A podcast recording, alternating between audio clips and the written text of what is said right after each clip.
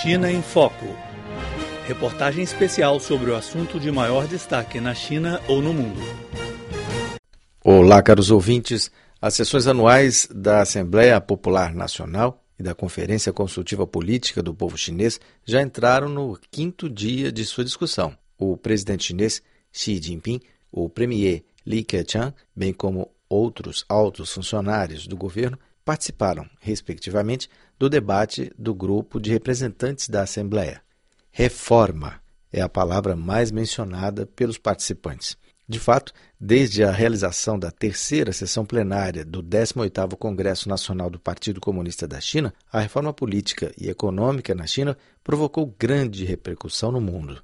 Ao conceder entrevista exclusiva à Rádio Internacional da China, o correspondente do jornal Folha de São Paulo, em Beijing, Marcelo Ninho, contou que a sua experiência em relação a essas duas sessões é a elaboração de medidas para implementar o planejamento da reforma.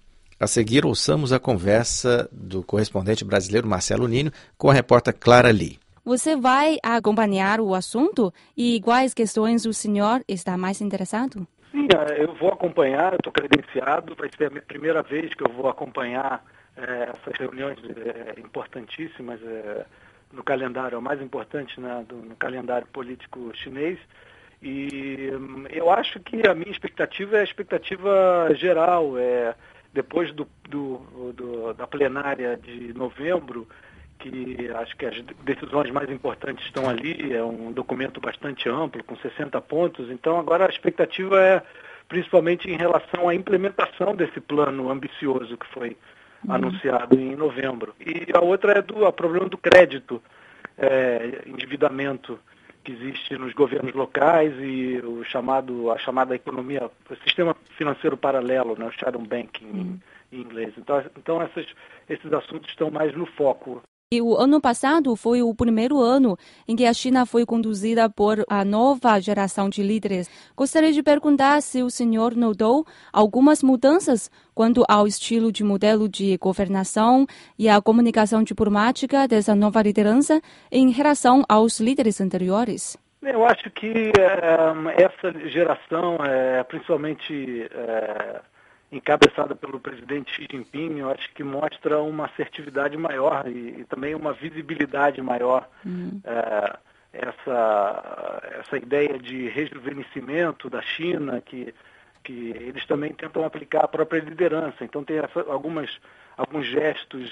É, Xi Jinping há dois dias estava andando, caminhando pela cidade, conversando com as pessoas. Então acho que isso mostra um estilo diferente. E na sua opinião, em quais questões da sociedade chinesa que o povo brasileiro está mais interessado? Olha, é, eu acho que Uh, esse milagre econômico chinês, o que aconteceu nos últimos 30 anos, é uma uhum. coisa que fascina, é um processo único na, na história da humanidade. E, tanta gente ter saído da pobreza e a urbanização da China, a influência que a China tem é, na economia mundial e, e para o Brasil tem impacto direto, porque é o maior parceiro comercial do, do Brasil. Então, é, as pessoas têm curiosidade de entender o que, que, como isso mudou na vida das pessoas aqui como, e o que elas esperam para o futuro.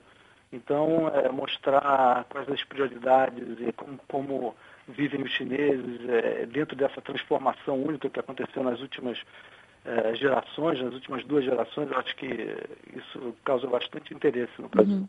E, sobretudo, é desenvolvimento econômico e bem-estar do povo, né? É, desenvolvimento econômico aliado ao, ao bem-estar do povo. O governo tem usado é, é, esse termo de crescimento qualitativo, né? Ter mais qualidade do que quantidade. Então, eu acho que existe uma expectativa, inclusive, esse ano, de que a meta do, do, do PIB é, chinês vai ser menor do que do ano passado, vai ser em torno uhum. de 7,5%, né? Uhum. E isso indica que é, a história passa a ser menos o crescimento econômico, que foi, é, que foi dois dígitos, foi uma coisa enorme nos, nas últimas décadas e mais a qualidade desse, desse crescimento. Esse é o grande desafio, né? não é segredo para ninguém, o grande uhum. desafio da, da, China nos próximos isso, anos. Isso mesmo.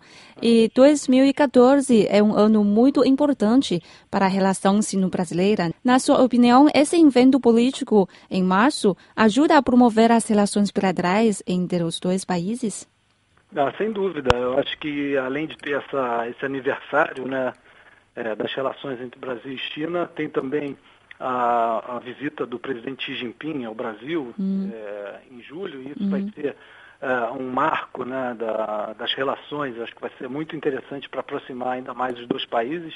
E uh, o Brasil tem um, um interesse enorme na China, interesse estratégico, obviamente, é, desse, desse, governo brasileiro, é, econômico e político. Então, a aproximação política e também uma uh, atrair investimentos chineses para o Brasil, para as, para as para as grandes obras que estão acontecendo lá. Uhum. Eu acho que isso vai estar muito no foco lá da visita. Essa visita vai ser muito interessante, muito importante. Uhum.